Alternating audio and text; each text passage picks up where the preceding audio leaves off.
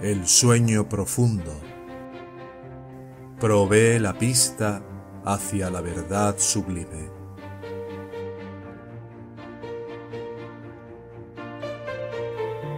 Swami Sivananda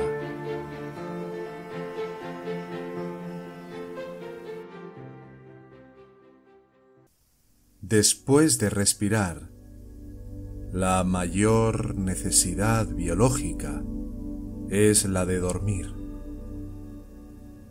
La respiración permite que la vida continúe.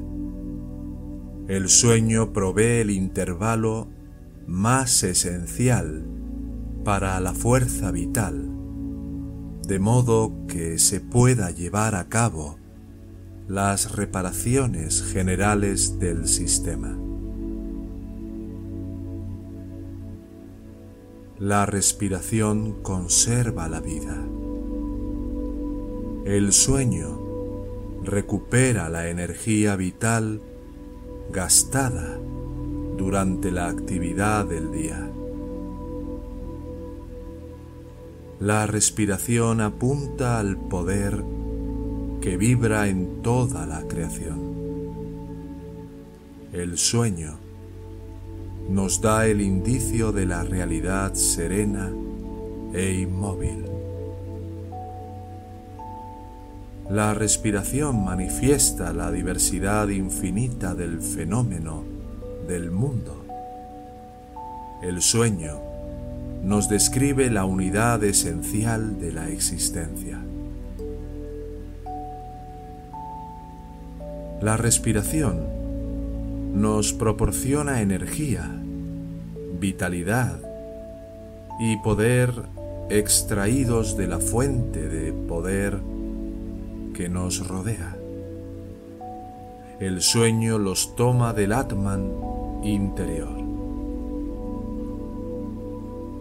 Así es que los dos actúan como una señal de la inmanencia y la trascendencia del ser, de la realidad que mora en el interior y penetra toda la creación, de la unidad que subyace detrás de la multiplicidad, de la realidad inmóvil que es a su vez capaz de movimiento infinito. El Dios único de quien la respiración y el sueño profundo obtienen sus respectivos poderes. Gloria al Señor. Gloria a Prana Shakti que mantiene el universo. Gloria a Nidra Devi que te arrulla llevándote a la inconsciencia de modo que puedas revitalizarte para el trabajo de mañana. El sueño profundo provee la pista hacia la verdad sublime. Proclama en silencio que el ser es homogéneo y uno, sin segundo. Declara que el ser está más allá del dolor que es una masa de beatitud inalterable. El sueño profundo te dice que todas las experiencias de vigilia y hasta cierto punto del ensueño son más o menos dolorosas. Ese placer, esa experiencia homogénea que obtienes durante el sueño profundo, no la puedes lograr con ninguna clase de experiencia mundana. El único defecto del sueño profundo, aunque hace toda la diferencia, es que no estás consciente del ser. El Turilla Abasta es exactamente lo mismo que el Shushupti Abasta, pero con la vital diferencia de que en Turilla, Abasta o Samadhi eres consciente del ser. Los otros aspectos que conciernen a la experiencia son exactamente iguales. En ninguno de los dos estados hay sufrimiento. Ambas experiencias son homogéneas y comunes a todas las personas. No es así en el caso de las experiencias de vigilia. Los objetos no dan placer uniforme a todos, ni siquiera a la misma persona en todo momento. En verdad, el placer que se obtiene a través de los objetos es dolor solamente. Toda experiencia que arrastre a la mente hacia afuera, efectuando así una conjunción de la mente y los sentidos, es dolor solamente. Toda experiencia que haga que la mente fluya hacia el interior, hacia el Atman, es verdadera alegría o placer. La mente se desconecta de los sentidos y sus objetos solamente en dos estados de conciencia. El estado de sueño profundo y el estado de samadhi. Aunque aparentemente la mente no está conectada con los sentidos o sus objetos durante el estado de sueño con el sueño, con la ayuda de las propias vasanas, ella crea los objetos de ensueño para su propio disfrute y juega con ellos. La mente está despierta durante este estado. En otras palabras, continúa aún en el reino de la diversidad, lejos de su centro unificado.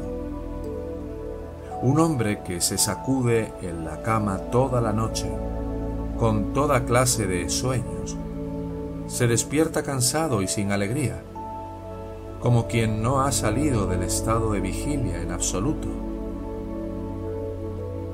Además, durante el estado de vigilia, la mente está relacionada con los sentidos, ya sea que las experiencias sean aparentemente dolorosas o placenteras. Toma, por ejemplo, la experiencia dolorosa de que se clave una espina en el pie. Lo que sucede es que inmediatamente el sentido en cuestión le grita a la mente, Oh mente, mira, alguien ha entrado en mí y me está causando dolor. La mente corre al lugar, examina la situación y da las órdenes necesarias para que los órganos apropiados saquen la espina. Aquí la mente está muy lejos del antaratman. En consecuencia, experimentas dolor.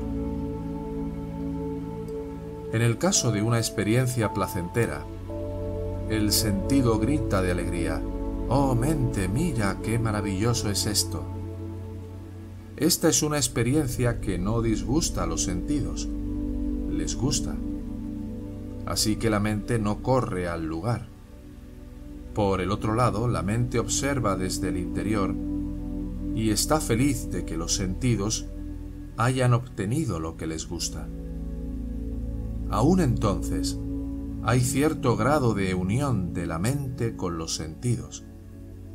La mente tiene que darles poder a los sentidos para que disfruten. Si la mente les retira su poder, los sentidos se enfrían y quedan prácticamente sin vida. Por lo tanto, en tales experiencias, que son placenteras, también hay una corriente mental hacia el exterior. Ambas experiencias agotan el vigor de los sentidos y de la mente.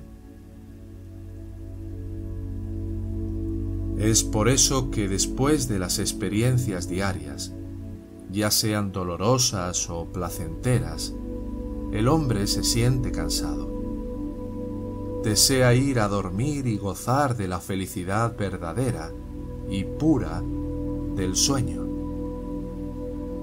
Recuerda esto. Este irresistible deseo de dormir, cuando te sientes cansado y agotado, indica que la verdadera felicidad y el verdadero poder están en el interior. Si los disfrutes sensuales te dieran verdadera felicidad, no dejarías todo para gozar de un sueño profundo. Cuando el sueño se apodera de ti, en otras palabras, cuando los sentidos están cansados y la mente agotada, ni siquiera el plato más delicioso te tienta, ni la visión más deleitable te interesa, la música más melodiosa te aburre, el sentido del olfato se pierde, y una cama de piedras es tan suave como el colchón más caro. Si la felicidad yaciera en estas cosas, te volverías hacia ellas y no las abandonarías para buscar en el interior.